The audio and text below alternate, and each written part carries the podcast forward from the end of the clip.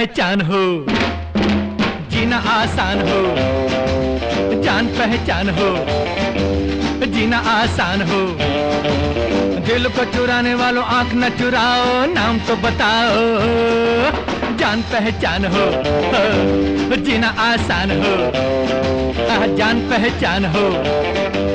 जीना आसान हो। दिल को चुराने वालों आँख न चुराओ, नाम तो बताओ। जान पहचान हो जीना आसान हो।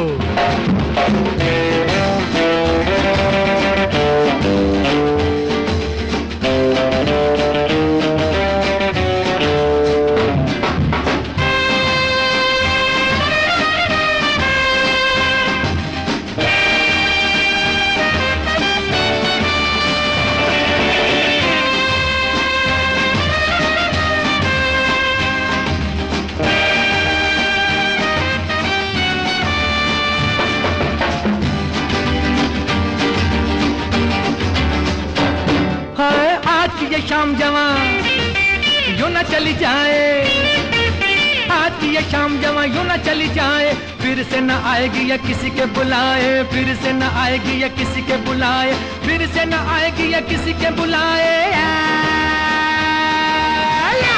Hola, hola, aquí estamos, bienvenidos al segundo podcast ya de Sala de Peligro y a su vez al primero de estos contenedores que hemos tenido a bien bautizar como ensalada de gafapasta. Eh, está sonando de fondo ahora mismo ese temazo de Mohamed Rafi con el que arrancaba en su día World con la mismísima Tora Beach bailándolo.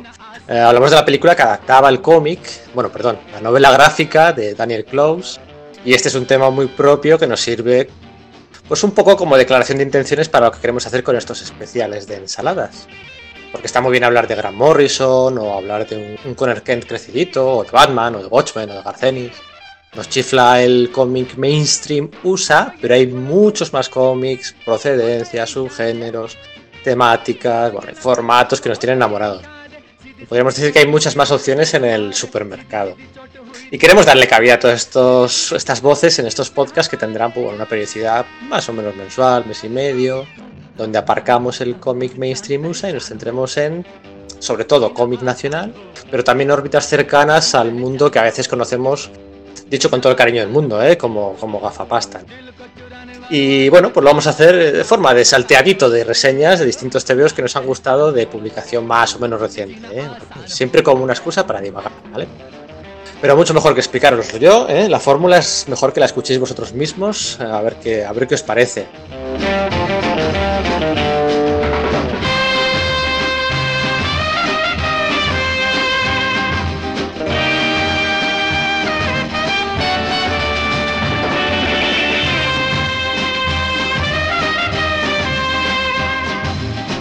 Os voy a presentar a los tres compis, a los tres compañeros que van a estar presentes en estos podcasts. A ver, aquí tengo a Iria. Hola Iria, ¿qué tal? ¿Nerviosa?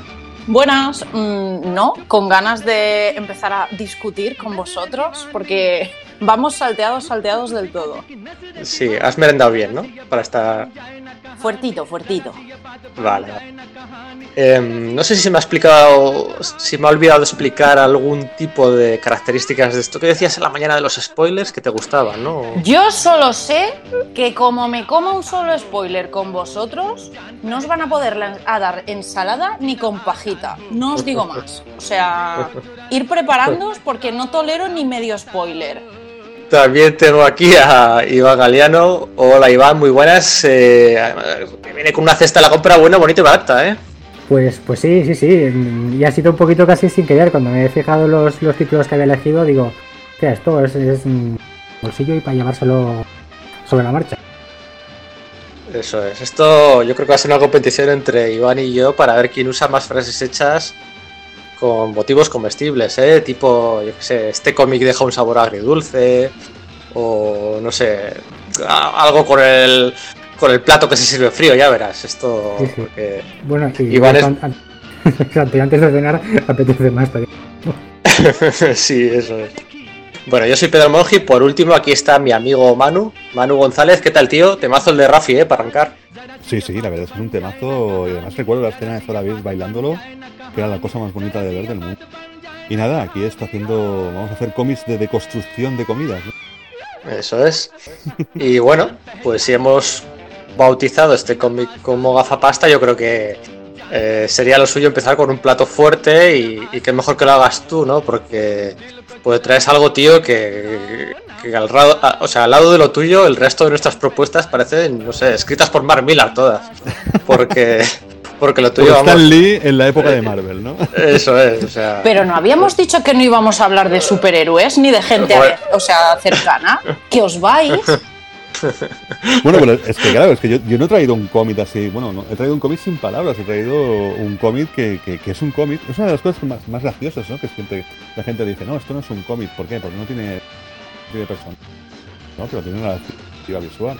Una narrativa visual y está publicado como un cómic, un- en un formato cómic, con sus viñetitas y todo, no deja de ser un cómic, pero claro, es, estoy hablando, es, hablo de, de Cadencia, de Roberto Masó, del extremeño Roberto Masó, que, es de Cáceres, y se ha publicado este año en, el, en, el- en la editorial Fosfatina. Y además, eh, por la participación de la Junta de Extremadura, que, ya me, que me gusta que mis dineros vayan a una cosa chula como esta. Eh, y los dineros de todos los españoles, claro. Eh, lo que quiero decir es que, bueno, Cadencia de Roberto Masó es un cómic en la que solamente hay formas geométricas que se van moviendo a lo largo de, de diferentes viñetas, que son siempre viñetas de 2x6, y tú tienes que ir siguiendo ese ritmo. Y el ritmo, yo creo que es un cómic que es, un- es más que nada ritmo. Ten en cuenta que el año, eh, en el año 2017 eh, Roberto Masó publicó El ruido secreto, eh, que era un cómic eh, que se inspiraba en, el, en, el, en la famosa en la famosa cortometraje de la bailarina Louis Fouillet, que era aquel cortometraje de los años 10 que va Sí. bailando, y, y ¿te acuerdas? Que se va moviendo la, Sí. la- la capa que lleva de manera fantasmagórica. Y entonces lo que hacía, lo que hacía Masó en ese momento era ese- el cómo iba siguiendo el movimiento de la capa, y tú le vas siguiendo, entonces al final aparecía lo que era la bailarina, aparecía en un mundo completamente diferente que se había transportado. Era un homenaje a lo que sería la- el baile y el Aquel- movimiento del baile. Era bitono aquel, ¿no? Sí, era bitono, era azul y blanco, que era Sí. recordar. Y ahora Roberto Masó ya da un paso ya de, de gigante, ya la siguiente experimentación del movimiento, y es directamente ya son formas geométricas que se van moviendo. Yo, francamente, es un cómic que disfruto mucho porque soy muy fan de la música electrónica. Eso tengo que explicarlo. Creo que Gerardo también, Gerardo, eh, Gerardo Viches en, en Error de Luz dijo que le recordaba a Kraftwerk. Pero claro, Kraftwerk son unos, son unos artistas de música electrónica muy, muy retros. Son... A mí me recuerda más a la, a, a la música electrónica más actual, más vanguardista digital. La música electrónica Eso- de dos eso- partes. Eso te iba a decir, que tú cuando, o sea, tú además con todo el bagaje musical que tienes, tú este Sí. cómic cuando lo estás leyendo, yo creo que lo estás cantando, ¿no? Lo estás Lo escuchando. estoy, casi. bueno, sí, lo estoy eh, si- si- eh, lo que sería pensando en, en ritmo. Precisamente el, el ritmo digital, o sea, la, la- la electrónica digital de vanguardia, sellos como Rastel Noto, gente como Alba Noto, como Biotone, eh, como Frank Bracelet, son gente que hacen, sobre todo hacen muchas exposiciones de- de- de- de dibujos, eh, dibujos así geométricos, redondas, mucho ritmo, y son sonidos muy, muy digitales, muy, muy arisco, no es para bailar, música para bailar, música para, sobre todo es música hecha para, para exponer en, en galerías o exponer en museos. Se hacen grandes eh, rollos audiovisuales que se hacen así. De hecho, en el Sonar muchos años siempre hay estas, siempre hemos visto muchas exposiciones hechas por Albanote. Y Cadencia de Roberto Masó es eso, justamente eso, pero en cómic. Y claro, es una cosa que yo cuando lo vi dije, "Hostia, y esto me encanta porque, claro, me atrae a esa música electrónica, a esa vanguardia audiovisual. Y la verdad es que es un cómic que, que, que a mí me, me- me- alucina por, por cómo, porque cada persona lo puede leer de una manera diferente. El ritmo, de, el ritmo de cómo va siguiendo las líneas o cómo las líneas se van moviendo, cada uno decide cómo lo quiere leer. Y la verdad es que es la cosa, es muy, muy, muy experimentar. No está hecho para todos los estómagos, pero es. Un cómic- Y es un cómic para mí bastante brillante en ese sentido. Es una puerta que se abre. El problema será los que vengan detrás, que ya no podrán hacer. Eso es lo que te quiero decir. El problema es que ella lo ha hecho. Lo bueno es que este no es spoilereable, ¿no? No, no, no, no es por que le abra. ¿Sabéis en lo que no te- estaba no yo pensando? Dime. Eh, así como cuando normalmente eh, te dicen, eh, pues voy a sentarme a leer. Yo tengo que decir que no le he echado un ojo todavía. No he podido probarlo. Pero, eh, así como tengo muy claro, dentro de lo que cabe, cuando te quieres relajar, cogerte un cómic para relajarte, estar ahí, pues que si en tu sofá, en tu sillón, mm, al lado de la piscina, donde te dé la gana, mentalmente no tengo muy claro cómo me pondría, ahora sí, por lo que habéis comentado, por el tema de la música electrónica, pero no, no tengo muy claro cómo enfrentarme a este tipo de cómics. Pues yo, yo si, si tú eres como yo, solo puedo, o sea, yo estos tipos de cómics solo puedo leerlos de forma analítica. O sea, soy incapaz de disfrutarlos como lectura eh, amateur, o, o sea, quiero decir, como crítico, o sea, solo soy capaz de leerlos como crítico. Bueno, hay, algunas, con- hay, algunas, hay algunas viñetas, porque claro, no son historias, son conclusivas, en la cual tú intentas pensar analíticamente, como tú has muy bien has dicho, Pedro, eh, cómo funciona la línea, hacia dónde va la línea y hacia Claro. dónde me quiere llevar esa línea. Pero luego hay otros que son puro caos. Ya, supongo que debe haber algún patrón matemático detrás, pero coño, yo soy capaz de, de- de decirlo. o sea, ya tanto no llego. Yo no soy Alan Turing, tío. A mí, a si me me- permitís, a mí me sale la, la historiadora del arte que llevo dentro y cuando entras en todo el tema de vanguardias y demás es como de, vale, experimentación, eh, pero me cuesta mucho pensarlo en cómic y por eso me maravilla tanto y por eso quiero, quiero echarle un ojo y quiero tenerlo, porque mm, es como que me, me da vueltas el cerebro con ese tema. Hay un autor japonés, que no sé si sabes le- lo que publica Mincho Press, que se llama Yuichi Yokoyama, que también hace muchos juegos de geometrías y de... Pero este, este tío sí que, sí que cuenta una historia. Pero cuenta una historia y, co- y con personajes además. Pero también juega mucho con lo que es la geometría y, el, y además muy japonés también. Y con personajes completamente que parecen criaturas de Dalí, geométricas, una cosa muy extraña. ¿Qué decías, Iván?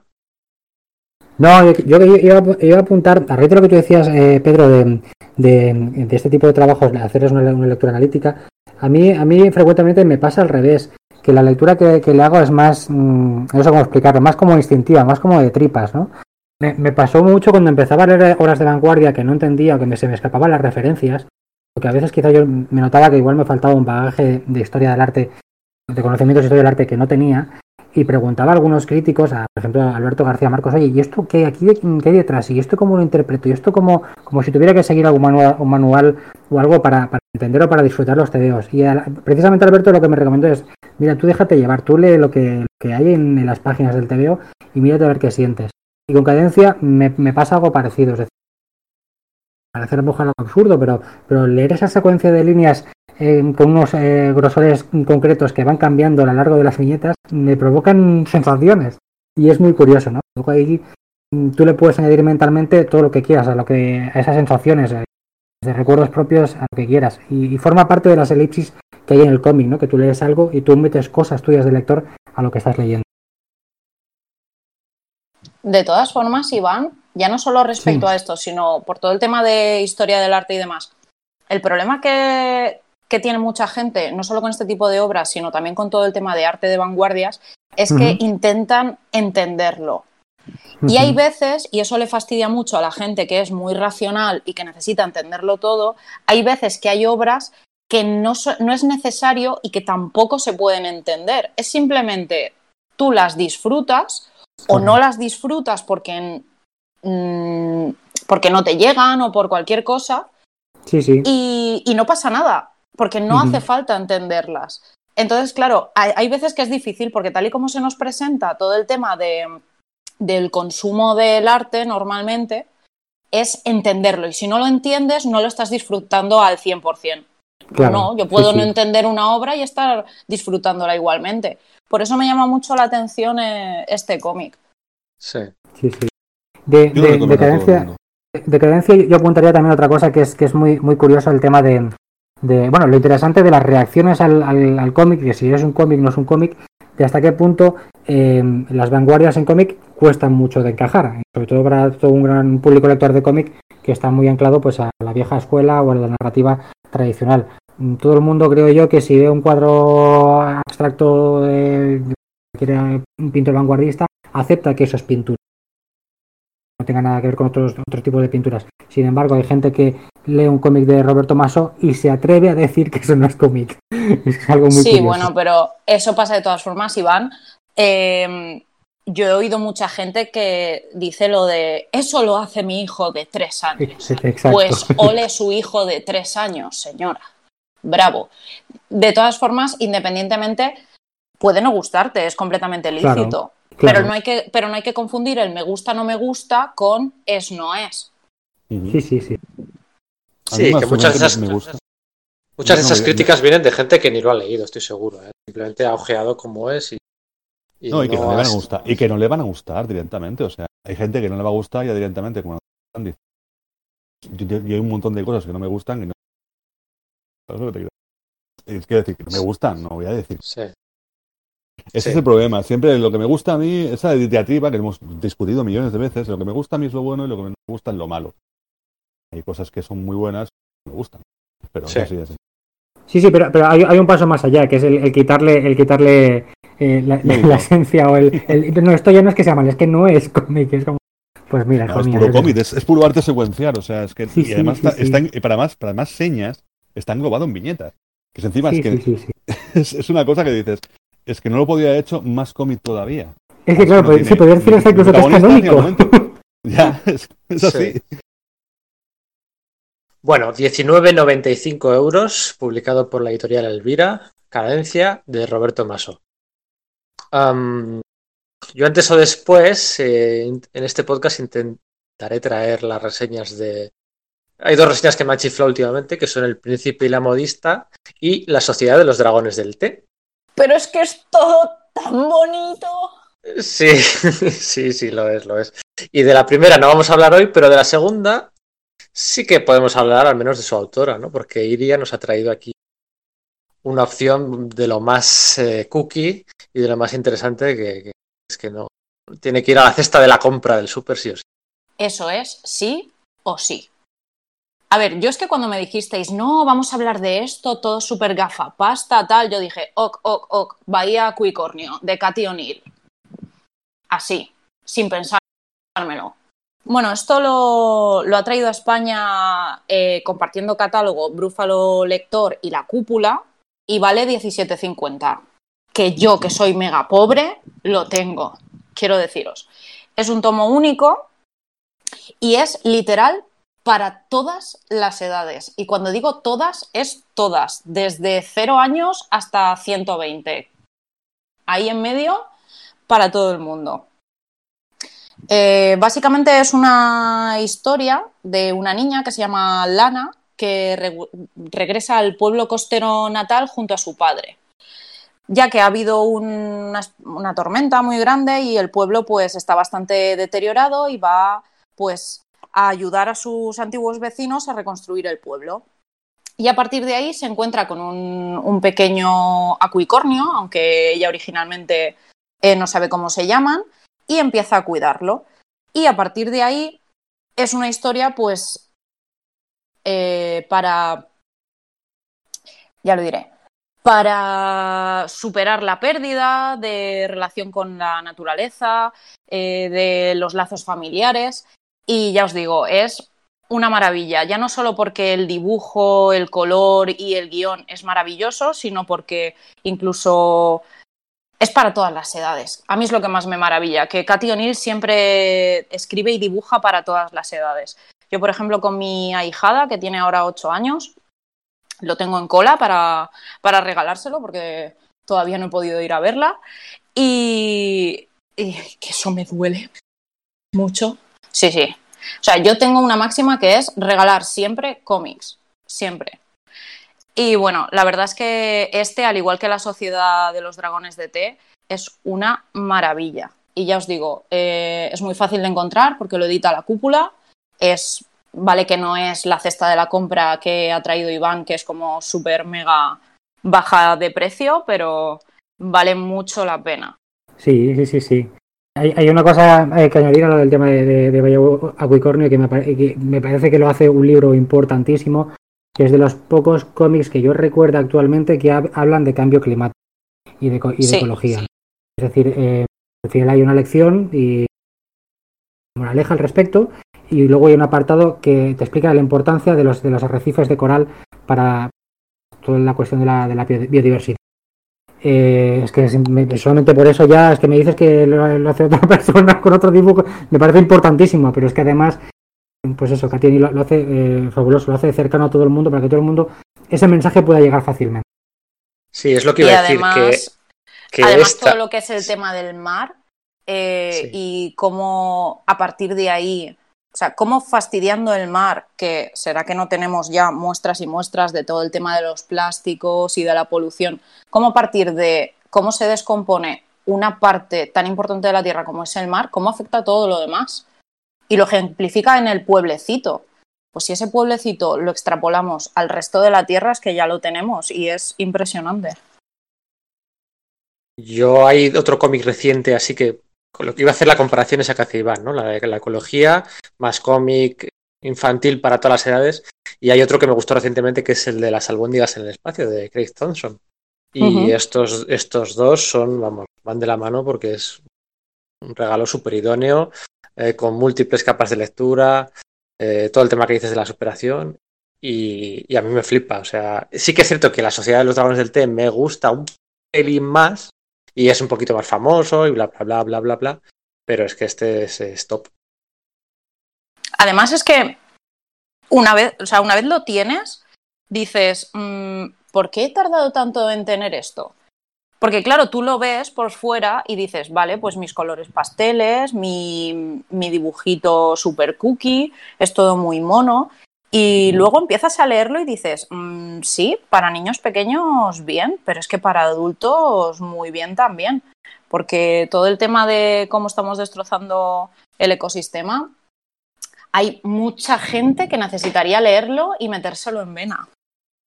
A ver, yo como, como, como escritor de un libro llamado Criaturas Fantásticas, a favor, a favor, a favor. Ah. He venido aquí a hablar de mi libro. ¡Hombre! me las, Diga me las usted metido, que sí. Me las has metido en bandeja. De nada.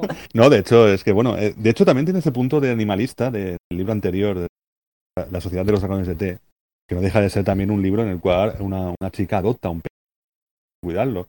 O sea, no deja de ser también esa, esa lo que decía Iván, lo que decía también iría, de, de- del concepto de, de animalismo, de, coger animales y cuidarlos, sobre todo cuidar a es una gran, que es un mensaje tanto para niños como para adultos. ¿eh? Y la diversidad. Y aparte O que sea, es que la diversidad que hay en todas las obras de Cathy O'Neill, a nivel de personajes, de relaciones personales y demás, me parece una maravilla. O sea, a mí, si tuviera el dinero suficiente como para adoptar a Cathy O'Neill y abrazarla todos los días a ver si se me pega algo, yo lo hacía. O sea, así os lo digo. Pues su O sea, primera, su primera, su primera obra todavía no ha sido traducida, que es Princess Princess Ever After, que también es así, es más, de, es más feminista. Mm. es que más feminista. realmente No sé si esa obra era su primer webcómic y de repente llegó la editora, llegó una editora que estaba buscando ese tipo de temática y le dijo, oye, mira, me interesaría editártelo tal, y a partir de ahí, como un cohete la tía. Ujú. Pues a ver si se pone la cúpula las, las Sí. pilas. O la cúpula o, o la otra Sí, editorial. sí. Búfalo Lector, Sí. ¿no era? Brúfalo. es. Brúfalo Lector junto con La Cúpula. Está en el catálogo de, de las dos y lo editan conjuntamente. Y son 17 euros y medio, pero no es el típico álbum europeo de 48 páginas que se acaba enseguida, no, no, son más de 100 paginitas, o sea que, que cunde bastante, cunde bastante bien. Bueno, em, ¿qué os parece si, mira, la- yo creo que la mejor forma de introducir la siguiente si hay un autor que podríamos definir como infravalorado, o sea, el autor español más infravalorado de los últimos 20 años, no entenderé nunca por qué, es el autor de la obra que nos trae Iván Galeano. Bueno, pues, pues sí, sí, podríamos decir que sí, aunque yo a, a priori mm, le he empezado a leer hace, hace muy poquito. Yo creo que para mí em, la obra de Prior por la que entré fue Necrópolis. Una obra de aquellas de primero la lees, no entiendo nada, ¿esto qué es? Y Sí, dices, a hacerle una, sí. una segunda lectura, empiezas a analizar eh, esta, esta, esta lectura que, tengo, que tú decías antes más tipo analítica y empiezas a rascar y a sacar cosas y, y sacas oro, es, es una, una maravilla y a partir de ahí voy moviendo un poquito pues eso, atrás y delante leyendo cosas de Prior que es muy interesante. Fagocitosis también está muy bien, me pareció muy chula. Eh, Marcos Prior es, una- es un autor que, que tiene, tiene em, no sé cómo decirlo, tiene como, como dos, dos fuentes que, que- alimentan su obra. Por un lado, las, las lecturas de, de- sociólogos, de autores de, sociología, eh, y por otro lado, todas las lecturas que ha hecho pues, de, cultura popular y de masa. Y todo eso confluye, confluye un poquito en sus obras. Una vez le, le escuché eh, a Rubén Lardín en una charla, creo que fue Rubén Lardín, decir que Marcos Prior era uno de los pocos autores que él, él conoce que se había leído todo a todo lo de Pierre Bourdieu, que es un sociólogo francés, eh, uno de los sociólogos modernos franceses más, más, reputados. Mm, Yo, yo he estudiado cosas de Bourdieu y es como bastante denso, tiene algunas cosas bastante duras y que Marcos Prior ha- haya pasado por todo eso y lo esté usando en sus obras me parece encomiable, fabuloso. Y la, obra que os traigo es, La Noche Polar, que es la última obra que ha publicado Marcos Prior con Astiberri, la publica en solitario. Y bueno, es otro de esos trabajos, vuelve, vuelve un poco al- a la obra más, más críptica, más, más, más que mm, hace, hace participar al lector de la lectura en el sentido de que mm, el lector construye también la historia. Es, es, hay todo el rato un fondo como lúdico, como de juego, porque todas las historias tienen detrás como una dinámica como de juego. Por ejemplo, cada capítulo se abre con eh, hablándole al lector, eh, de, diciéndole, eres eh, tal, eh, vives en el año tal, como si fueran aquellos libros juegos que leías de pequeño de estás en no sé qué, vas hacia aquí, vas a pues empieza un poquito así, ya es cada capítulo hace un salto temporal, un salto geográfico y un salto de, de persona. Son capítulos en los que apunta historia y en cada salto de capítulo se recogen algunos elementos, se recogen algunos nombres propios que te da a entender como que hay una historia entrelazada que, que, bueno, tú quizás, si quieres, puedes unir los puntos, ¿no? De hecho, la gracia, en la, portada hay como una especie de dibujo de puntos marcados con números, que Prior te marca los, ocho primeros, y te da a entender que él pone los puntos y tú pones las líneas. Entonces juega, juega un poquito eso. Sí, siempre apuesta por ese contenido social del momento, ¿no? De crítica y junta técnicas, eh, bueno, eh, plásticas distintas, ¿no? Me acuerdo en fagocitosis que, era el que incluía todas aquellas cosas de como de redes sociales y de protesta y de y demás y funcionaba muy bien. Y luego ha hecho un par de colaboraciones, la de catálogo de bunkers, hizo el grano del abismo con Rubín. Y, y, bueno, ahora vuelve esta obra, obra, en solitario que yo le tenía unas ganas loquísimas, pero es que no he visto que no he visto críticas, no he visto reseñas, parece como que es que no sé. Me da hasta Sí. me da hasta Lo decía. Laura el otro día. Yo, yo supongo que Lo decía Laura el otro día en, en Radio 3. Lo decía en su tweet. Decía, hostia, no, no estoy leyendo críticas del Noche Polar. Ujú. Sí, es ¿Quién que es eso, es decís que poco- editaba? Astiberri. Astiberri, 15 eurillos. ¿Mm? Sí, sí, Sí, sí, sí, sí. sí, súper asequible y tal. Y es como un poco el shaking español en ese sentido, ¿no? Que también siempre eh, justo hay el punto intermedio entre el mainstream y el indie y la pasa factura siempre y, y a priori no acaba de... Y, son obras de, pues lo que decía Iván al principio, ¿no? De leerse un par de veces. sí, sí. Yo, yo, yo, Yo conozco a Marcos. Ahora, ahora voy a hacer el rollo, si ¿Mm? queréis, el rollo historietas. Sí, no, no, di- di- Pero conozco a Marcos desde que, tranquilo, tranquilo, dale, dale. conozco a Marcos desde que tenía 15 años. De hecho, fuimos juntos al instituto. De hecho, él fue una de las personas que más me introdujo en el cómic. Culpable. Tengo que decirlo. Culpable. Culpable fue Marcos Prior, uno de los culpables máximos. Y la verdad es que yo, a ver, conozco mucho el bagaje de, de influencias de Marcos. De hecho, eh, hicimos para, me acuerdo, para, para la clase de tercero de, de- tercero de debut, hicimos una historia. y Cada uno teníamos que entregar en, en la clase de literatura una historia, cada uno hecha, escrito por cada uno, y él ya hacía historias desfragmentadas en aquella época, cuando tenía 17 años.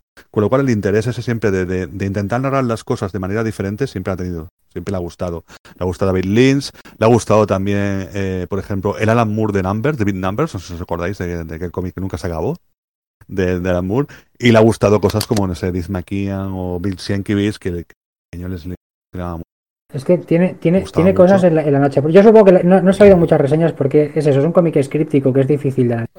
La gente no se atreve porque, porque cree que tiene, lo que hablábamos antes, tiene que entender todo lo que hay detrás del cómic Mm. para empezar a hablar de él. Y yo creo que de nuevo se puede disfrutar pegándole una, una lectura al libro y disfrutando de, todo lo que cuenta y tú puedes hacer las conexiones o no. Pero la- yo creo que sin acabar de entender lo que hay detrás, porque yo creo que en el fondo habla también de un poco de la vida en general, que nosotros vemos retazos de las cosas que pasan en el mundo y muchas cosas no las podemos eh, saber lo que hay detrás, pero sí que podemos imaginarlas. Y ese libro va de. Luego, aparte, me gustaría hacer un apunte del, del capítulo del, del cubo de Rubik, que me parece excelente, que me parece una cosa que podría haber hecho Alan Moore perfectamente. Y me parece muy, muy, muy curioso esto, pues eso, son em, em, uno de los capítulos se mueve en varios tiempos, en, en días diferentes, cada día está marcado con un color.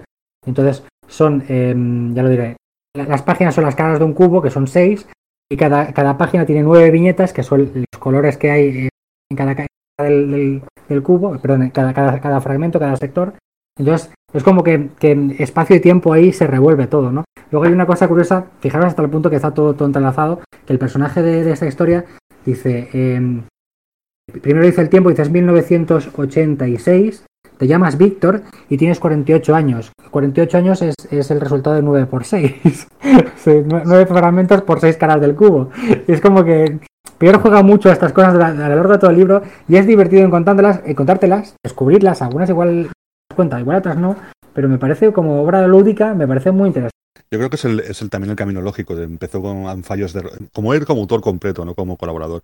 Empezó con fallos de Record, después fue por Necrópolis y La Noche Polar ya es como la culminación de, de lo que quiere narrar y quiere contar. O sea, esa, esa diversidad tan grande, ese jugar a la conspiranoia Sí. también, que le gusta mucho. Sí, Y convencernos además. Y hacernos jugar a los Sí, demás. sí. que Manu, ahora que lo dices, una, una de las cosas que me da punto yo por aquí para hablar, que es que este libro consigue, em, si te metes suficiente en él, consigue recrear en tu cabeza cómo es estar dentro de la cabeza de una mente conspiranoica, porque estás ahí todo el rato como buscando Exacto. relaciones, y eso conseguirlo, eso está muy bien también. Oye, yo en tono el mea culpa, yo tengo que decir que nunca he leído nada de Marcos Prior. Manu, no me pegues, por favor, lo siento. No, no, tranquila, tranquila. No, pero me está picando mucho la curiosidad, o sea, ya está en la lista de próximas compras. Eh, me gusta mucho lo del tema conspiranoico y demás. No, oye, y aparte que yo tengo que decir que yo normalmente no me compro obras que no me vaya a leer mínimo cuatro o cinco veces. Si esta ya de por sí, para poder meterte bien ahí en el fango, tienes que entrar y leértelo varias veces, oye, esto me está gustando mucho. Yo me he leído dos veces y tengo que leerme una tercera porque hay cosas que no he entendido. Veo que, que Iván ha entendido más cosas que yo. Iván, No sé, no confiesa, sé, ¿cuántas no sé. veces te lo has leído? Ahora dice una, que sois más lerdos.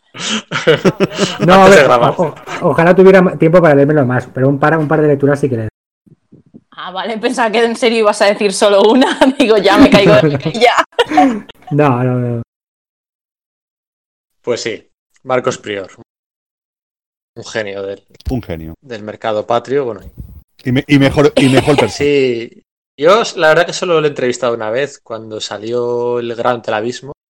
Una entrevista a dos con, con David y con él. Y me pareció un tío con una base comiquera impresionante, con unas ganas de demostrar lo demás, con, con mucha inquietud por estilos y, recursos nuevos y, un tío súper cercano para, para hablar de los cómics suyos y de, y de los de otros. O sea, es que se le nota, ¿no? Ya te- no sé, se te pone a hablar de algo de Morrison, como de algo de Close, como de algo, o sea, una verdadera gozada. Bueno, venga, voy yo con mi primera propuesta, si os, os parece bien. Voy a hablar de Ventiladores Clyde, de Seth, una obra publicada por Salamanda Graphic, con un precio de portada un poco carito, ¿vale? 43 euros. Ay, Eh, al hígado. Sí, sí, sí, sí. Y es- Pero qué a la edición. biblioteca, Sí, eso a te iba a buscarlo a la decir. biblioteca. vaya, vaya edición. Qué edición, qué edición. Yo lo tengo puesto ya de, de expositorio. Sí, mira, ahora que dices eso de expositor, además la propia portada tiene. Está troquelada, ¿no? Tiene un cuadrado abierto en el que se ve la primera página, ¿no? Y hace un, Sí, hace un juego como si fuera el cristal de un escaparate, de un expositor, de un local, ¿no? Y pues bueno, pues nada, es que Ventiladores Clyde eh, también bordea bastante el, el cómic gafapasta, ¿no? Lleva a la máxima expresión el concepto de, de cómic costumbrista, porque realmente hay pasajes de páginas y páginas y páginas del protagonista dando vueltas por casa, deambulando por la empresa, yo qué sé, lavándose los dientes, cambiando bombillas, o... es hipnotizante, es- y además ese ritmo, esas tantas viñetas silenciosas te permite centrarte en los trucos narrativos que emplea, ¿no? Eh, el formato de página de 3x3 que rompe en algunas ocasiones para irse a un, a un 4x4, mucho más onírico. Eh, un ritmo, un ritmo que parece incluso poesía a veces, ¿no? Pero bueno, a ver, espera. ¿Quién es Seth? Porque aquí muchos igual no le conocen y los que sí, pues seguramente lo hagan por el Wimbledon Green, aquel que publicó Sin Sentido, ¿no? Hace, pues no sé, cuatro, cinco, seis años que era aquel cómic donde los protagonistas estaban obsesionados por coleccionar cómics en perfecto estado y proclamarse como los mayores coleccionistas del mundo. Era, era una gozada, ¿no? Pero Seth es, mucho más, es uno de los mejores autores de cómics canadienses y norteamericanos de los últimos años. Y por últimos años me refiero 20 años. Quizás más conocido su amigo Chester Brown, pagando por ello, el hombrecito y demás. Pero vamos, que Seth no es peor que él, ¿eh? es todo un personajazo. Llevaba años intentando acabar esta obra que empezó a publicar en el año, creo que en el año 2000. Para que luego digan de Jason Lutes y de, y de Suberly. Y aquí, sin sentido, publicó en su día el primer tomo con los dos primeros compendios americanos, pero ahora Salamandra ha sacado lo que decía Manu, un tocho así bien gordo, 450 páginas con la obra al completo. ¿Y de qué va Ventiladores Clyde? Bueno, pues eh, dividido en cinco bloques, son como dos hermanos intentando mantener a flote una pues muy obsoleta empresa familiar de ventiladores. ¿no? El otro día comentaba yo con mi mujer si ahora es un buen momento para comprarse un coche eléctrico o no, ¿no? porque parece que si te no lo haces te vas a acabar pillando los dedos en tres o cuatro años, ¿no? Y es, es eso, ¿no? El punto de flexión social, tecnológico, eh, el, el tiempo cómo se te queda congelado, ¿no? Pues esto les pasó igual con los ventiladores. Los hermanos estos no supieron adaptarse. La llegada de los aires acondicionados les pasó por la izquierda y por la derecha y, y se acabó. ¿Os acordáis de los dementores aquellos de Harry Potter? De, de cómo te iban chupando la felicidad y, y la alegría y demás. Yo, yo tenía un profesor que era igual. Bueno de, hecho, bueno, de hecho tengo una tía que también es así. Pues es que aquí es lo mismo, ¿no? No es que se pongan Tienes una tía melancólicos. que es un Vampiros dementor. psíquicos. Sí, sí, es un Pero qué dementor. fantástico. Sí, sí, sí, sí. No, no- no es que se, se ponga melancólico, es que es deprimente. O sea, por momentos es deprimente, se pone existencialista. eh, el paso del tiempo, el propósito de la vida, Te el trabajo. las ganas de vivir. Sí. Sí, sí, es eso. O sea, es como que es muy de. Es muy propio también de Charles, Ba- eh, de Charles Vance o de, o de Chester Brown, ¿no? Es muy propio, ¿no? Este estragos del tiempo, incapacidades diarias, ¿no? El pragmatismo contra los sueños y así, como muy grandilocuente. Pues aquí es así, ¿no? Y es muy divertido. Curiosamente me ha hecho, me ha hecho gracia el, el capítulo el de, el de el hermano cuando intenta dar los primeros pasos como comercial de la empresa de ventiladores. Yo que soy una persona muy tímida y que me gusta muy poco hablar en público, pues esto de ser comercial me fascina, ¿no? Y, la- y esta parte está muy, muy, muy divertida. Así que yo, bueno, pues eh, suena muy rimbombante y cursi y grandilocuente decir que es el, el mejor cómic extranjero del primer semestre, pero para mí estos ventiladores Clyde eh, lo es. No sé vosotros si lo habéis catado, creo que sí, Manu, Iván. Sí, sí, sí, sí. Sí, sí, yo por ahora es uno de los mejores cómics del año y diría de los últimos 10 años. Sí, No, o sea, va ya a un, a un nivel, a un nivel estético, a un nivel narrativo. Y diferentes, o sea, solo con, con la historia de dos hermanos. Es que Yo- las, las primeras... Yo, yo no me lo he terminado, entonces no puedo hablar con. eh, Da igual, o sea, si te has leído las... Pero vamos, lo que me he leído mm, me ha dejado Es deprimente, es un-. Sí, pero. es un pero dementor. es- sí, pero. Es que no te sabría decir, o sea, es como depri- es de esos de esas historias que te lees y, y- y terminas de leer un capítulo y dices, joder, pues no estoy tan mal, ¿sabes? Yo en mi Sí. piel. Sí, Que es como fascinación por lo mal que le va. sí, Es, eso es cruel, pero es así. Yo creo que también Ventiladores Clyde empezó de una manera, porque el cómic que se ha algo de 20 empezó de una manera y acaba de una manera. Acaba de, completamente. Ojo, ojo, Manu, ojo, sin spoilers. No te voy a contar el final. Ojo. No, sin spoilers, pero Ojo. no te voy a contar el final. pero, pero al final explota el te ventilador. sorprenderá. Te sorprenderá el final. Sí, el final, sí, yo sí, para sí. mí. Como me llega al final y pase alucinando. eso, te juro que me da algo, ¿eh? Ya te lo digo. ¿Qué va a explotar el qué sé. Pero no-? Pero no es, pero no es como, por ejemplo, que decías de los últimos 10 años, no es como el escultor de MacLeod, que, que, que toda la catarsis depende de ese final, que está construyendo para ver si es capaz de eh, estar a la altura y depende del final. No, esto no depende del final. O sea, esto es disfrutable o, o- o- deprimente el camino. O sea, el- o sea, las primeras 100 páginas es un tío él solo, hablando él solo. A- Sí, a- hablando- a- hablando hablándote a ti. O sea, pero.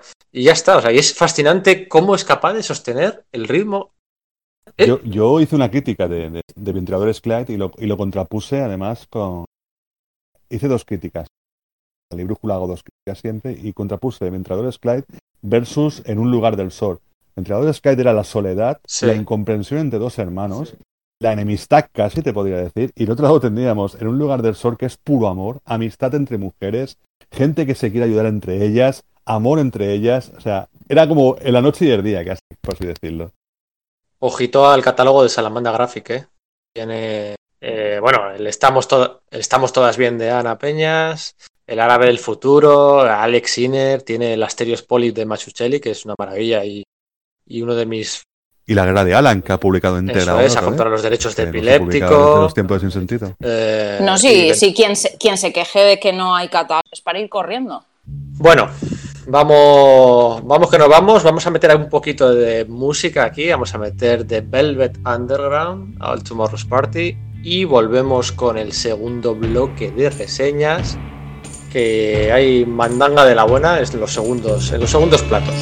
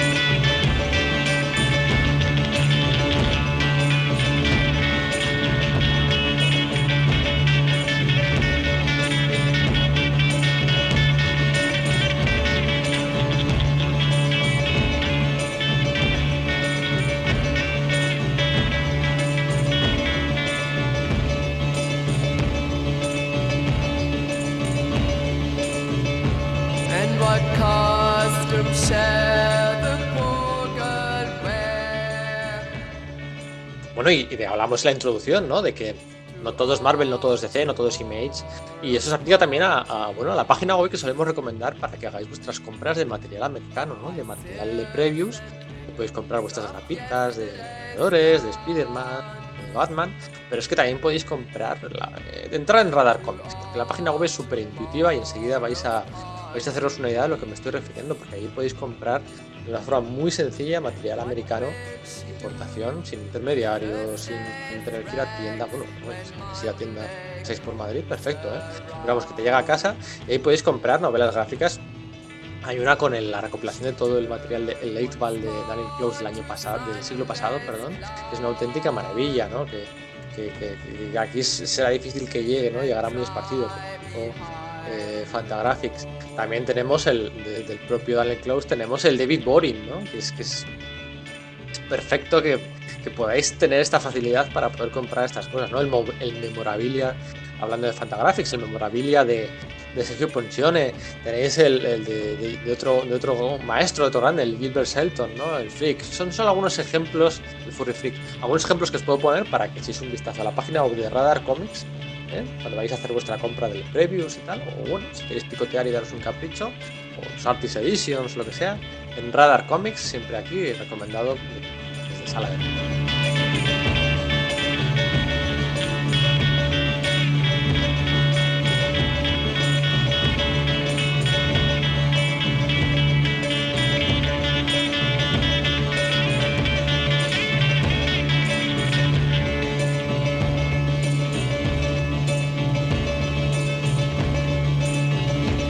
And what costume shall the poor girl wear to all tomorrow's parties? For Thursday's child is Sunday's clown,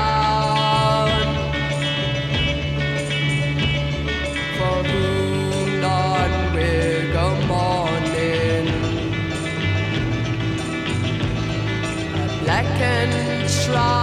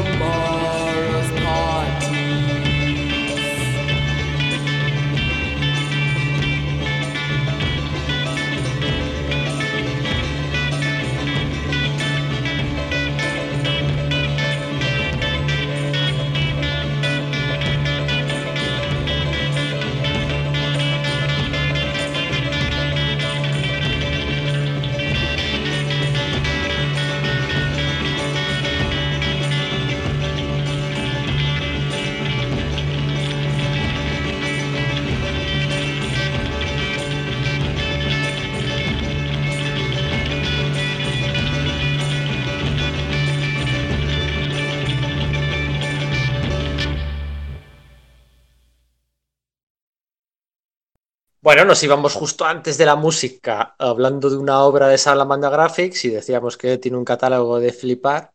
Pues es que hay otra obra que ha publicado este primer semestre, así como que no quiere la cosa, que también es de matrícula honor, de Estrella Michelin, porque ojito a ese Sabrina, ¿eh, Manu? Sí, sí. La verdad es que siempre luego decimos pa- ese concepto de, ay, es que siempre votáis cosas de Al Salamandra, de Astiberri, de la cúpula, pero hostia, vaya catálogos que tienen, amigo mío. De hecho, eh, no sé, creo, juraría que no ha publicado Salamandra este año una obra por debajo del 8, juraría. Y una de ellas es Sabrina. Sabrina es la gran sorpresa de, de- de este año. Bueno, el año pasado en Norteamérica, más que nada porque fue nominado al, al premio Man Booker. Y es, y es un premio de, de literatura muy prestigioso en Norteamérica. Y es el primer cómic que es nominado al Man Booker. O sea, igual que en aquella época. Eh, es un hito, igual que aquella vez que cuando Watchmen fue considerado uno de los mejores 100 libros de la historia de, según la revista Time, o cuando Art Spiegelman fue nominado al Pulitzer. O sea, es, es un hito dentro de- del, mundo del TVO eh, que un cómic llega a esos niveles. Sabrina es la historia, eh, un poco también enroscamos un poco con Marcos Prior, también es una historia un poco de, de conspiranoia. Es el segundo tomo de Ninda Darso. Ninda Darso eh, eh, ya se estrenó aquí en España con Berbeli, Berbeli, que pu- publicó Fulgente Pimenter, y ahora, de hecho, lleva dos nombres de mujeres, Berbeli y Sabrina, no sé a qué viene. Sabrina, eh, si no lo he leído, iría, pues bueno, francamente, eh, el spoiler se cuenta al principio, va de una chica a la cual asesinan. Y ¡No! esa chica- ¡Spoiler! Va de eso. Spoiler. Bueno, va, me lo tomaré como, Empieza, empieza así. como Mulan Rouge. Que al Como principio todo te decían que ella moría y a mitad película ya no te acordabas. Llegaba al final y te sorprendías. Pues bueno, espero que no ¡Sorpresa! te lo mismo. No, no, no, este cómic eh, eh, Se convierte, empieza se, convierte, se convierte en bruja. en bruja. Bien. Piruja. No, una- empieza con una conversación entre Sabrina y su hermana.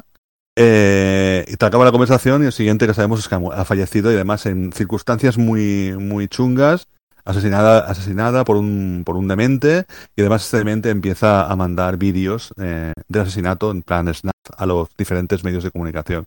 Y a partir Qué de aquí... Qué eh, agradable todo, Manu. Qué agradable todo, pero Nindal Narso no se fija en eso, sino que se fija en la vida del, la- del novio de Sabrina, que el tío está completamente deprimido y hecho mierda, se va a vivir a casa de un amigo suyo de la, de- del colegio, que el amigo suyo, además, para más señas, trabaja para el ejército norteamericano, eh, eh, escuchando, buscando mensajes de yihad- yihadistas, o sea, trabaja una cosa súper conspiranoica ya de por sí. ¿Sabes lo que quiero decir? Y, y el tío está muy para allá, está también, está, este rollo así como de medio oeste americano, con gente así como muy, muy ida. El hombre además, el, el, el chico este militar lo ha dejado, bueno, lo ha abandonado su mujer o se le ha tomado unas vacaciones su mujer con su hija. El tío dice que sí, que volverá con su mujer y su hija. Eh, y que nosotros nos fijamos en, en cómo el asesinato de una persona afecta a su novio, su- el amigo de su novio y su hermana. Y cada uno como va juntándose en, en esta historia en la cual la gente ya empieza a paranoiar. Eso que ocurre siempre, cuando ocurre un asesinato o algo, la gente empieza a decir, como los crímenes de Alcácer, no sé si os acordáis, por ejemplo, hay una conspiranoia detrás A mí me pilla cerca, sí. te pilla cerca. Pues es lo mismo, es como eh, ese- esa, esa, esa mm, exposición a los más medias afecta a gente que estaba relacionada con, sa- con, con esta chica en realidad. Comet es una maravilla. Aparte que tiene una, tiene una doble jugada, porque todo lo, que, todo lo que cuenta es muy grave, pero sin embargo su estilo de dibujo, el, estilo de dibujo de Nital Naso, que es muy parecido al de, al de Chris Ware, la verdad es que es muy Sí. inspirado en Chris Ware, pero... Lo más pasteloso. ¿Eh? Sí, pero tiene como esa forma de dibujar caras así muy minimalistas Sí. y te hace despegarte un poco de los personajes. O sea, tú los personajes ves que lo están pasando mal, pero realmente parecen. eh, no es ese. No es ese. No, no tiene ese dramatismo en el dibujo, sino es un dibujo mucho más minimalista. Cosa que cuando estás leyendo algunas cosas te quedas como fascinado. Aparte de que hay momentos en que hay páginas que están siguiendo un personaje que parece que tiene un Steadicam. Es muy divertido eso, va siguiendo por un pasillo a alguien y parece que va detrás como si fuera como si fuera eh, Stanley Kubrick, pero en pequeño formato, porque los cuadros de viñetas son muy pequeñitos realmente. Y, de golpe y no parece que te estoy contando nada. Y de golpe de brazo te cuenta la siguiente página, te está contando un señor escuchando la radio y te llena todo de todo de, bocadillos de lo que está hablando ese tío en la radio. Con lo cual todo es una es, un- unos cambios de ritmo muy brutales para una historia muy brutal realmente. Porque la historia es brutalísima, la verdad. Y, y la verdad es que es uno de los cómics del año y, y a mí me dejó completamente fascinado. No sé cuánto vale, tú lo sabes, eh, Pedro, ¿cuánto Sí. vale? Son 24 euritos. 24 euritos, pero es una joya, o sea, es para llevarse... 24 euritos es como llevarse una, de las novelas grandes que se han publicado en Norteamérica. este- Oye, pero Sí. ¿sois conscientes que cuantas más cosas estáis contando, más sube mi lista de cosas que tengo que comprar y más baja mi dinero en el banco y más os odio? Sí, Bueno, Una no, conspiración. lo Es una somos. conspiración. es una o sea, cons- Es una conspiración. a Marcos y Es una conspiración. O sea, Es una conspiración, conspiraciones en contra de mi bolsillo me vienen francamente mal. A ver, una, una cosa, siempre están las bibliotecas. Digo, yo soy muy defensor de las bibliotecas. La gente se tira Ya, pero a es que el a las- problema de las bibliotecas es que las novedades tardan. Y Tardan un a poquito, mí cuando claro. me contáis estas cosas me entra la ansia viva y pasa lo que pasa. Pero, pero yo siempre digo, que- yo siempre digo que si, la- si las bibliotecas llegan a tener estos libracos caros y, y la gente va a leerlos allí y la se canta un guindo al ver que la gente les interesan estas cosas pero no pueden acceder a ellas económicamente, a lo mejor solo piensan y bajan los precios. También. No sé. Voy a empezar a acosar fuertemente todas las bibliotecas de Valencia a, a base de, te diría hoja de reclamaciones, pero no es de reclamación, sería de... Voy a hacer carteles directamente. Por favor, traigan cómics, gracias. En Barcelona la verdad es que gente como, como, como Uriol, como gente dan muchas clases a los bibliotecarios eh, sobre qué cómics son los y qué líneas y qué sitios donde tienen que mirar para, para comprar cómics y la verdad es que en las bibliotecas de Barcelona eh, los cómics esenciales o los cómics o los mejores cómics del año suelen estar casi todos. Tardan seis meses, evidentemente, cosas van así. Va- vamos a hacer spam de vamos a hacer spam de mi libro ahora. que, que está, que es también vuestro libro, por cierto, del cómics esenciales, Claro. precisamente. Eh, con esenciales, evidentemente. en las- en Pero la verdad, la verdad es que los bibliotecarios de. Barcelona toman mucha nota de eso, ¿eh? Sí, y la- sí, y sí, además sí. van. Lo llegan a la tabla y, y se fijan en las novedades y la verdad es que también material, Sí, sí. evidentemente también intentan No, no, también traer cosas a- para todos los públicos, de rollo más infantil, también más, más feminista y cosas así, porque claro, las bibliotecas sí, tienen sí, que ser un punto de entrada a la cultura a todo el mundo en general. Sí, sí, sí. Los tres Barcelona- anuarios. Sí, sí, bueno, no, quería decir que en Barcelona las experiencias que yo he tenido en las charlas que hemos dado para, para bibliotecarios con el anuario Cómics Esenciales han sido súper agradecidas. Es decir, siempre salas, eh, o sea, la sala de actos de la Biblioteca Canfabra llena hasta arriba, hasta casi 90 personas bibliotecarios allí con la libreta de notas apuntando pues todos los títulos que vamos comentando del Cómics Esenciales. Y es más, cosas que recomendamos que no están en el anuario también. Pero es que ellos mismos vi- vienen con la curiosidad de, oye, esto, oye, esto, otro, cómic infantil, cómic juvenil, que, que mm, o sea, es es- es súper agradecido. Así que no sé cómo están en el País Vasco y en Valencia, chicos. Eh, no, aquí en Bilbao estupendamente. Y tardan menos de, en menos de seis meses, ya lo tienes. En la biblioteca de Bilbao tienes menos de seis Bueno, meses. aquí al lado, aquí al lado en Vila Piscina, el otro, el otro día estaba, no había, no había- el otro día estaban trayendo Zanardi 2 ya. O sea, corre Zanardi, el, tomo segundo de Zanardi, de Paciencia. Ya estaba el bibliotecario que le había comprado y decía, no, no, yo es que soy muy fan de Paciencia. Y yo, hostia, tío, trae para acá. Bueno, y ahora que hemos mencionado Valencia, hablar de Valencia y hablar de cómic es hablar de es hablar de Sento. Eh, Y por ahí van los tiros del, del siguiente plato, ¿verdad, Iria? Bueno, a ver, este plato es maravilloso, a decir, plato principal, gracias, luego directamente quiero café. O sea, es así. Tengo que decir que es un pelín complicado de encontrar. Y digo un pelín complicado porque, bueno, Historietas del Museo del Prado lo ha editado, obviamente, el Museo del Prado. Y eh, es un cómic que vale 17.50. Y... eh, no, me he equivocado. 16 euros, ustedes perdonen. Y que si no lo encontráis en las tiendas de cómics, tenéis que pedirle a vuestro librero que lo pida a la distribuidora Machado. Porque este cómic es el cuarto título que el Museo de Prado saca eh, después del Tríptico de los Encantados que hizo Max, o El Perdón y la Furia de Altarriba y Queco, y Dilio de Montesol. Y se hizo para, para celebrar el bicentenario del museo este mismo año. Entonces, el cómic se centra en eh, ocho historias cortas, en la gente que trabaja en el museo, en sus visitantes y en la historia del museo.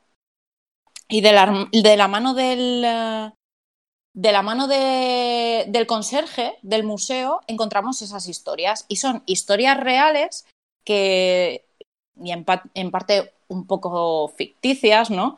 Eh, no quiero hacer spoiler, pero bueno, un poco ficticias por los personajes que salen. Eh, vemos esos 200 años dentro del museo desde distintos, desde distintos personajes. Entonces, eh, son 99 páginas a color, con ese dibujo maravilloso de Sento. Está coloreado por Elena, eh, Elena Uriel, su mujer, que bueno, el apellido Uriel os sonará por Doctor Uriel, que es la, la historia de- del padre de ella. Y bueno, pues este cómic eh, es un tomo único y en ellos pues se cuentan pues hechos documentados, ¿no? Como por ejemplo cuando se robaron las piezas del Tesoro del Delfín, que hace más de 100 años eh, pues ocurrió este robo y la verdad es que a nivel de, eh, del laboratorio de criminalística y tal de la época se cuenta todo lo que hicieron para recuperar las piezas que habían robado. Eh, también pues todo un tema de fake news que hubo, que hubo en el siglo XIX respecto a un incendio en el museo y demás. O la que para mí es la historia que se lleva, una de las historias que se lleva la palma es la bomba que cayó eh, durante la guerra civil eh, dentro y que se quedó ahí porque no explotó. Y tiempo después la encontraron y fue como de, espérate, vamos a hacer una exposición si esto no explota. Entonces, la verdad es que a nivel histórico eh, cuenta muchos detalles y pone el ojo en trabajos como el de la restauración o todas las colas aquellas que se formaron en los 90 con las exposiciones que se hacían. Y hay muchos guiños también al mundo del cómic. Incluso en la propia portada, el conserje está leyendo el TVO, la revista TVO. Entonces me parece una obra mm, buena no solo a, nivel de, de dibujo y de guion, sino a nivel histórico, que me parece, vamos, una maravilla y un plato principal de los que hacen historia, literal. O, o sea, yo, yo este no lo he leído, Iria. Estos son historias cortas, ¿no? Que Sí, lo- es un, un tomo único con historias cortas, porque claro, al ser el bicentenario, eh, lo que hizo Sento fue como si dijéramos cada historia centrarla en, en una época de esos 200 años. Entonces, claro, hay una historia en 1891, entra- otra en 1918, eh, luego la, historia de la bomba en el museo eh, narra entre el 36 y el 2003, luego hay una del 88, una del 90, 2010, es decir, y son todo historias reales. La forma de contarlas, obviamente, es ficticia porque Sento y Elena añaden algunas cosas que no quiero especificar porque no quiero, obviamente, haceros spoiler, pero todas las historias son reales, todas ocurrieron. Y entonces, claro, eh, es una forma de estudiar mediante un museo que para mí personalmente creo que es uno de los mejores museos del mundo, que es el Museo del Prado, y es utilizar el museo para estudiar 200 años de historia de Madrid. Y me parece, ya os digo, una maravilla. Lo único, la única pega que tiene este cómic es que al haberla editado el Museo, editado el Museo del Prado, eh, se puede encontrar allí en la tienda del museo. Si alguien está en Madrid, visita el museo, no hay ningún problema allí para encontrarlo. Pero si no lo encontráis directamente en la tienda de cómics, tenéis que pedirles que lo pidan a la distribuidora Machado. Yo tengo que decir que no me había conseguido hacer con él y me conseguí hacer con él porque Sento me dijo directamente, pídelo a distribuidora Machado. Y entonces se lo dije a, a mi librero y él me lo pidió. El de, de los que has mencionado, aparte del Perdón y la Furia y demás, eh, ¿no, hizo también, ¿no hizo también Álvaro Ortiz uno hace como tres o cuatro años de Caravaggio para el Museo del Prado? ¿O me estoy liando con algo? Pues no lo sé. Que era así como una grapita, como, no sé. 20 ¿Pero la páginas. editaba el Museo del Prado? Los que yo he Es dicho. que- Es que no Sí, lo sé, sí. por, eso, por eso me suena, o sea, me suena, pero al mismo tiempo no me suena. Por eso pregunto, porque yo sé seguro Sí, que el no. Museo del Prado ha editado estos cuatro. Sí, Pero vamos, que para algo tenemos Google, a todos. A ver, en el Museo Sí. Thyssen hay ahí, En el Museo del Prado juraría que no hay Caravaggios. Claro, es que me suena. Que en el, Museo Thyssen hay Caravaggios, pero en el Museo del Prado juraría que no hay Caravaggios. No lo sé, pero juraría, la última vez que yo fui no había. Ya me hubiera contado ver alguno. A robar cuadros. No, señores, No, no, el- el roben, de- no roben cuadros, por favor. Que me da un infarto. El de, el de Álvaro Ortiz, que es de los grandes en Nápoles, me parece que no está, no está vinculado al Museo del Prado. Es, creo que está con el, el Museo Thyssen por enemista. Exacto. raíz de una exposición sobre Caravaggio suena más neurología Thyssen. Sí, sí, sí, sí. Aquí es el tríptico de los encantados de más, el perdón y la furia de Altarriba y Queco, y, y Idilio, Idilio de Montesol. Y ahora De este Sí, estoy, estoy en el Museo del Prado de Sen. Pues la verdad es que el Museo del Prado con la tontería tiene cuatro comizazos buenísimos, ¿eh? Hay el, Sí, el sí. Museo, Ma- el Museo Maquia también, ¿no? De Santiago García y David. eh, David Sánchez, no me acuerdo. Se me ha ido. sí, yo creo que sí, ¿no? El de- sí, sí, sí, sí. Pues la verdad es que Eh, está una, poniendo una colección alucinante. ¿eh? Yo no, este no lo tengo, ya tomaré nota lo de lo de brochado. Lo que pasa es que por su página web se puede pedir, o es que normalmente en los museos ingleses puedes comprar cosas por Sé que en la tienda lo tienen, pero te lo digo ahora seguro porque mm, ya te digo, yo es que soy mucho de, de ir a la tienda de cómics y, y dar por saco allí para que me lo consigan. Entonces, sabiendo la distribuidora, ni me paré a mirarlo. Sé que en la tienda física lo tienen, pero te lo digo enseguida. El de, el de Álvaro Ortiz era. Sí, el Álvaro Ortiz efectivamente no se publicó por el Museo del Prado. Eh, se apropia del hilo conductor de la exposición del Museo Thyssen eh, de Clave de Humor para dar vida a los dos holandeses, bla, bla, bla. Es, es cierto. Me acuerdo que estaba Álvaro preparando algo de Caravaggio y tal después de su, de su Erasmus en tierras napolitanas, pero justo me acuerdo que sacó algo Manara, ¿os acordáis? El, su Caravaggio. Y claro, compite con eso. Carava- Caravaggio sexy, lo- ¿no? Caravaggio que se liga Yo personalmente prefiero el de Álvaro Ortiz, ¿eh? También os lo Sí, digo. sí, sí, pero claro, hombre, yo, pero comercialmente. Yo prefiero el eh, Caravaggio de no fue- no, no hizo, fue no así. fue Ken, no fue Ken Russell o Ken Russell que hizo una película de Caravaggio. No sé, esto es un Russell. trivial ya, ¿no? Es ya no- Bueno, Ken Russell, que hizo la película de, de Sebastián, ¿no? Que era el santo, que era también un, un soldado romano. Un quesito, quesito para mano. Que, sí te- que hacía películas de muy temática homosexual, muy chulas, la verdad. Muy, muy gráficas y muy bonitas. Todo. No sé por qué, pero en la. Perdonar, ¿eh? que es corto. Que, claro, me habéis preguntado lo del Museo del Prado y la loca de los museos ha tenido que ir a mirarlo. Eh, en la web, en la tienda del Prado, se puede comprar eh, 15 euros, ¿ves? Yo he dicho 16. Primero he dicho 17,50, luego 16, lo bajo a 15 y va, al final te gano ahí a, a barato. Pues ya sabéis, chicos, lo podéis encontrar en la página web de- del Museo del Prado. Del Museo del Prado. Bueno, Iván, eh, tienes un juego de palabras muy fácil con el título de tu siguiente obra. ¿Sí? Todo tuyo. Ayúdalo, ayúdalo. Por favor, ahora no os matéis con el chiste, ¿eh? Ahora mismo, bueno, porque es, es- podemos decir, a ver, igual, eh, que no es un cómic para veganos porque se llama Carne de Cañón. Batum, tish. Bueno, pues, pues eso, que el, el cómic que, que he elegido es, es Carne de Cañón de, de Aroa Travé, que, que, bueno, me- a mí me ha parecido un cómic alucinante porque es la primera obra de, de Aroa y empieza pues con un puñetazo en la, en la mesa, podemos decir, porque es una obra que es fantástica. Eh, empecé a leerla y, y no parar de leer, no parar de. Es Carne de Cañón, que es? Es la, la historia, eh, son las historias de un grupo de niños, de pues típicos de, de esta radio, la, la- la relación con su familia, con los otros niños del barrio, con la gente del barrio, con los yonkis, con los, los heavies que pasan aquí, con el, el padre divorciado, con la tía, con la abuela, con, los maestros, con, toda la gente, ¿no? Es un, como un, po- un poquito como un relato coral de muchos personajes de, que viven en esta radio, pero cen- centrados, o sea, lo- los niños como el, como el enfoque, ¿no? Me hace mucha gracia porque es, es igual quizás el, el, el personaje del, del niño eh, está como muy denostado, creo yo, en la literatura, en el cómic también, a menos que vayas a hacer una obra específica para un público juvenil, ¿no? Si haces para una, una, una obra para niños, entonces sí, los niños son los protagonistas, pero ya tiene otras connotaciones, ya es otro tipo de obra. Y aquí es como un relato como muy crudo, pero que tampoco pierde puntos de fantasía, tampoco pierde puntos de, de humor, por ejemplo.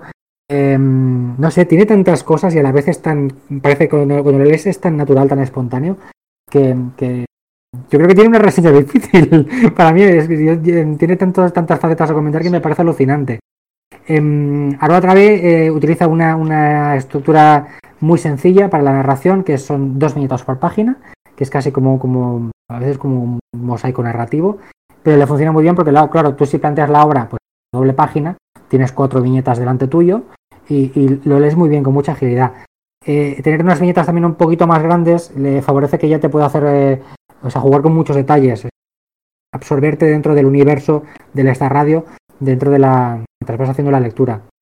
Y luego las historias son, son fabulosas, os digo que es que hay de todo, hay desde la típica peripecia de los niños en casa cuando la madre se ha alargado y los ha dejado solos y tienen que salir corriendo al hospital porque ha pasado X, hasta cosas como más con un puntito de fantasía, eh, historias del colegio con temas de eh, bullying, bueno, es algo increíble. Y lo trata todo como una, no sé cómo decirlo, es que hay como intensidad, pero al mismo tiempo no la hay. No es una obra excesivamente dramática, pero tampoco es una obra que digas, tampoco lo noto como una comedia, ¿no? No es, no es una, una obra de, de- humor o humor negro. Y luego también hay que decir que es una obra eh, que está muy inspirada, Aroa lo dice mucho, que para ella el víbora es, es lo más, ¿no? Es, es una gran lectora del víbora que cuando tiene un ratito y quiere pasarlo bien, pues coge un, el víbora antiguo y, se lo lee entero, ¿no? Y, y en la obra ese homenaje al víbora está desde las primeras páginas, ¿no? Que el primer- la primera apertura del capítulo es una, una portada inventada o dibujada del víbora, con los protagonistas por ahí, con mucha coña. Y, y bueno, a mí me ha parecido una lectura fabulosa, muy barata, 12, 12, no, 12, 12.90, me parece una locura este. Sí. ¿verdad? Blanco y negro, ¿no? Sí, sí, blanco y negro, blanco y negro. Es muy, muy, muy, tú lo ves el estilo y es muy underground, te recuerda a los autores, pues no, no sé, pues, sobre todo quizás a los más antiguos, ¿no? A Krum, quizás a, a Gil- Gilbert Shelton también.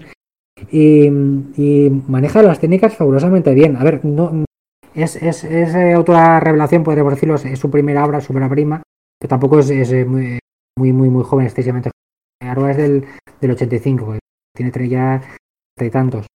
Pero, pero me parece una maravilla que eh, saca como un champiñón. Yo porque igual no la conocía mucho, o porque lo, lo, lo que haya hecho anteriormente no lo conocía, pero esto que en un principio es su primera obra, me parece, bueno, abrumador, fabuloso.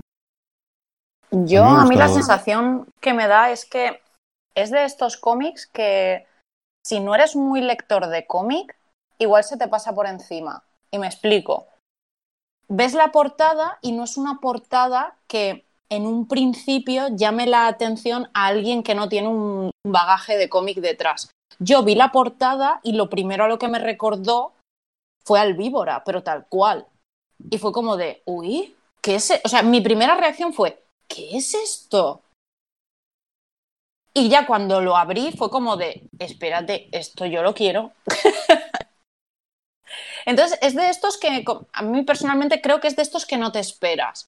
Porque yo recuerdo leerlo y, por ejemplo, eh, hay dos viñetas que recuerdo perfectamente que están eh, una niña y un niño y diciendo, un niño tiene un golpe en la cabeza y dice, estás sangrando, y el otro, estoy sangrando, que es como de muy niños, pero al mismo tiempo decir, pero a ver, que la estáis liando, ¿qué estáis haciendo? No sé, me gustó mucho. A mí personalmente me ha gustado mucho. Y además me parece como muy realista. Es decir, la reacción en ese caso del niño de es muy grave, se me ve el cerebro, que es como de ay Dios mío, que es Que, solo un lo, chichón con lo- un poco lo de hemos dicho todos, Sí. ¿eh, eso. Lo hemos dicho todos, sí. eso. Sí, sí, sí, sí. Hay una, una cosa que de esto que dices, que, que- que es que es verdad, em, están muy trabajadas, do- están traba- muy trabajadas muchísimas cosas, pero dos cosas a destacar es el, el desarrollo de los personajes, la personalidad, el carácter y luego los diálogos. Los diálogos los- del, del cómic son fabulosos, son increíbles. Que eh, precisamente tiene, este efecto que tú acabas de comentar, te acuerdas de los diálogos porque son muy llamativos y también porque te pueden haber pasado a ti. Yo, yo me reí mogollón con esto. Sí, sí, sí, sí. súper sí. divertido. Pero, y además la gente que nos hemos quedado como nosotros los 80, eh, cómic también son mucho de, la- de las tonterías de, de los jóvenes de los jóvenes de aquella época y, y es bastante divertido. Lo que yo tengo que decir que es un cómic que me he leído más rápido que algunos porque a mí esta cosa de las dos viñetas no me acaba de convencer. Tampoco me ¿No? convencía en, en el libro de Mr. Browner del Los brazos de María, ¿cómo se llamaba aquel, aquel cómic que? Sobre la, sobre la historia de la prostitución en la, en la Biblia. No me acuerdo cómo se llamaba ahora. Sí, sí, sí, tiene un nombre, un nombre así un poquito. En los brazos de María o algo así, o los brazos de María Magdalena, no me acuerdo ahora cómo se llamaba, que también eran, me parece que eran tres viñetas o cuatro viñetas por cada, por cada página, y también se leía en plan fiu, fiu, fiu, porque era, no sé, a mí me gusta mucho, pero, ostras, lo de, no sé si hasta qué punto hubiera funcionado mejor si hubiera tenido más no lo sé. Mejor estaría una obra mucho mejor. Manu, te, te corto cinco segundos. ¿Te referías a prostitución y obediencia religiosa en la Biblia? Es el, es el, es el, subti- es- es Exacto, el subtítulo. El, el título es eh, María lloró sobre los pies de Jesús. Ah, pues Sí, sí, sí, y era un libro, eh, además Tiene ya tres o cuatro años, mucho los, los tiempos de Chester Brown antiguo, que también hacía muy pocas viñetas, hacía solamente seis viñetas o cuatro viñetas, era, era una cuadrícula muy, muy básica, muy, muy sencilla, pero también en aquella época él jugaba más con, lo- con los cómics en plan como, como si fuera de auto... eh, era como aquellas experiencias esas mentales de lo que primero que viene en la mente lo iba rellenando haciendo... Es una cosa que también hace Grant Morrison, le sale bien. La verdad es que el eh, Carne de Cañón es divertidísimo. Es un cómic que para mí me ha resultado, eh, o sea, hacía tiempo que no me reía tanto con un... a mí personalmente se me hizo corto. Yo lo terminé eso, y dije, dos, quiero más. dos viñetas por página. Sí, sí, sí, sí, sí, coin- coincido. O sea, he leído, he leído, he leído mangas más, más lento que esto. Eso es lo que quiero decir. Eh, ojo, que hay mangas muy densos, eh. Sí, pero hay mangas otros que no son nada densos. Empiezas a leer y pasas páginas como si aquello fuera que parece el ventilador del ventilador Clyde. Igual. que es pura acción todo. Yo creo, yo creo que hace bastante especial también por su tamaño, porque normalmente estas obras siempre están puestas entre en la sección de cómics como más vanguardista, más cómics españoles. Entonces es un tamaño como un, es un tamaño manga casi, tacobón. Y, claro, estamos acostumbrados a grandes álbumes gigantes y esto ahí en medio también no destaca mucho. Pero bueno, es una apuesta, es una apuesta tanto de la autora como de la cúpula. Así que es, es digno de aplaudir. Es digno de aplaudiment, que dirían en Cataluña. ¿No? Y el tema es que funciona, pero funciona una vez empiezas a leértelo. El problema es a nivel ¿Cómo llegar? sacarlo, a, sacarlo en la tienda, claro. Claro, es que el, el público japonés está, está acostumbrado, el público otaku está acostumbrado. Eh, nosotros no Pero tanto, porque o sea. ellos no tienen sitio. A ellos les metes un ventilador Clyde y no saben qué hacer con él. Empiezan Bueno. a darle vueltas como si aquello fuera una rotonda y no hay forma. No, la verdad es que se publican álbumes muy grandes. Francamente, la, se- la sección de álbumes que no caben en las estanterías Billys cada vez está más grande y ya está tocando. No sé si tenéis ese problema Yo también creo- vosotros. Yo creo que a día de hoy hay algunas ediciones que dices, espérate, que si lo pongo a dos aguas, aquí vivo. Bueno, pues mira, ahora que mencionáis a, de nuevo a Ventiladores Clyde, que decía que es de, de las mejores obras de lo que se ha publicado en España este año, voy a introducir el siguiente tema de la siguiente obra mencionando al mejor cómic extranjero del año pasado. Porque supongo que la mayoría de vosotros leísteis lo que a mí me gustan son los monstruos. Um, que es un pepino impresionante que tiene que estar en todas vuestras estanterías y de las que nos estén escuchando sí o sí. Yo recuerdo como... Tendréis que preguntar al Pedro, que preguntar al Pedro si nos pareció el mejor cómic Bueno, a los eh, demás. Ah, para gustos hay colores, pero el despliegue de recursos. No, yo digo que sí, que sí, para mí sí que lo fue. La, la- Estaba esperando el sonido de cuchillo. la historia, la doble lectura. Yo- y- todo esto venía porque. La doble, la triple lectura. La triple, sí, correcto, sí, sí. Yo recuerdo eh, la pasada Héroes Comic Con, cuando había que votar los premios Carlos Jiménez, ¿no? Que tenía como muchas categorías. Yo me acuerdo que, pues igual en guionista o en dibujante, tal, tenía, o en obra, tenía dudas, pero en la categoría de rotulistas tuve muy claro a quién iba a votar. Y es que eran los encargados de, de la, de la imposible tarea de rotular la traducción de la obra de Emil Ferris, porque es que si eh, quien la haya leído flipará con la cantidad de recursos técnicos que utiliza. O sea, desde emular un cuaderno de notas garabateado con bolivic hasta pasajes que parecen, no sé, páginas de libros de anatomía o de biología. O de... Era, era, era fascinante. Y resulta que uno de los dos rotulistas que hicieron aquel trabajo, todo manual, era, era Sergi Puyol. Bueno, fueron Sergi Puyol y Tony Mascaro. Bueno, yo voy a hablar aquí de la obra del primero de ellos, de la obra de Sergi Puyol, de La sangre extraña. ¿eh? Y aquí, pues con mucho cuidadito, porque una de esas obras que hay que tener mucho, Ojo, mucho cuidado, cuidado, con los Pedro. ¿eh? Que sé dónde grabas. Ojo, cuidado. Que nos, nos salimos desde la curva. Eh, de hecho, os diré que con esta obra me ha pasado que yo creo que en cómics no me ha pasado nunca y en series de televisión y alguna, eso sí que me ha pasado por el ansia. Y es que aquí miré las últimas páginas antes del desenlace. O sea, esto que no te puedes mirar de adelantar páginas. O sea, ¿Por la intriga qué? era tal y el. Sí, sí, yo creo que, yo creo que nunca había hecho con un cómic. Pues aquí es la primera vez que me pasó de lo fascinado que estaba. Eh, con todo esto y los spoilers y la trama y tal, no quiero desmerecer eh, los recursos gráficos que usa Sergi, porque me acuerdo ahora mismo, por ejemplo, de la parte de la cabaña, ¿no? Que funciona súper bien, pero es que son 120 páginas realmente de personas hablando. Y, lo que hace, lo que hace Sergi con esto es, eh, bueno, es, eh, eh, triple tirabuzón y medio. ¿Qué es la sangre estaña? Bueno, pues adapta un cuento ruso del mismo nombre, que amplía un poquito, pues contando una historia propia relacionada con este cuento, un protagonista, bueno, pues eh, se cruza un señor calvo en la calle que está recitando en una especie de trance catatónico una enigmática frase que empieza una especie de, bueno, de investigación metafísica de la que solo va a salir a base de una catarsis XXXXL. Eh, para mí, una de las obras del año, en cuanto a producción patria, también un poquito hablando de las obras que pasan desapercibidas, pues yo creo que La sangre extraña, yo creo que ha pasado un poco desapercibida para lo chula que es. Una obra sobre las obsesiones, las conspiraciones que decíamos antes, ¿no? Que nos rondan la cabeza, muchas veces esas, esas cosas que están ahí escondidas a plena vista y otras veces pues que, directamente que nos las imaginamos ahí en nuestra cabeza. ¿no? Eh, no, no es una historia de horror cósmico ni de ni del fin de nuestra existencia. Es, es mucho más costumbrista, un- no sé cómo decirlo, un, un delirio psicosocial, por decirlo de alguna forma, eh, que, por ejemplo me recuerda también, ahora que lo hemos mencionado antes, algunas obras que ha hecho Álvaro Ortiz, otras cosillas que ha hecho Daniel Close, con mucha base de literatura rusa. Eh, 1990, en la sangre estaña, ¿eh? de, de Apa Apa, echadle un vistazo, os gustará. Que además Apa Apa, ojo, ¿eh? si antes hablábamos de, Sal- de Salamandra Graphic o de La Cúpula, ojo con el trabajo que está haciendo ahí Tony en, en Apa Apa para sacar unas cosas muy chulas. eh, bueno, pues no sé, mismamente el Pulse Enter para continuar de Nagalban, el Zenith de María Medem, ¿no? Que sabéis ha ganado el primer premio a mejor autor o autora emergente que otorgamos en la Asociación de Críticos y Divulgadores del cómic. Está allí en Nuevas Estructuras de Begoña García Len. El momento móvil a mí me hizo mucha, mucha gracia. Son historias cortas. Con... Hay una historia corta con una última página que, yo creo que es la, historia corta de menos de ocho páginas más chula que he leído en mi vida, madre mía. Eh, pero bueno, eso, apa, apa. Sergi Puyol, La sangre extraña, 1990 y me flipa. Te- Tengo que decir que Jordi Puyol, eh, Sergi Puyol sale por, por parte doble, que es el maquetador de Sabrina. Sí, o sea, de hacer todos los trabajos de maquetación de, de, de todo.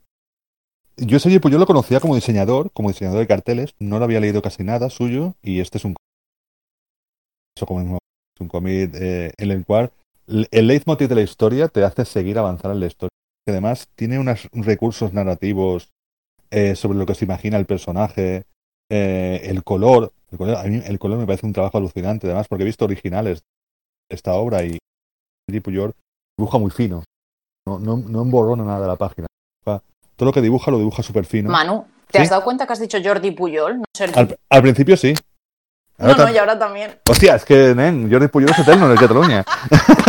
Sergi, sent No humor. le, qui- no le quites a Sergi su trabajo. Y además ¿No que... le llames Carles? No llama Carlos Puyol, no. A ver, es que en Cataluña, en Cataluña Jordi Puyol es eterno, o sea, se queda ahí en el subconsciente y, y es como un- es como es, es como el bicho ese de, de desafío total, o sea, no sale de dentro.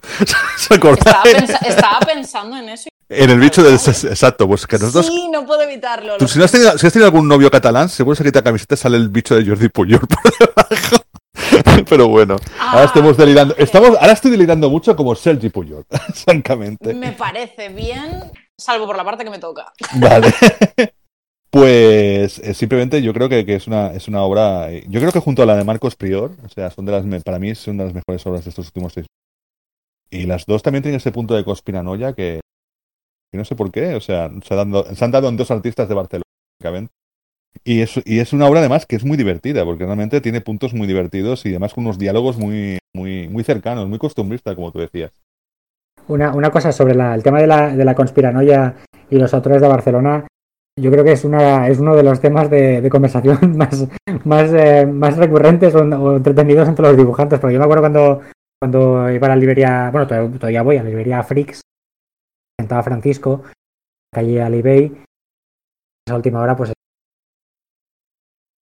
cosas.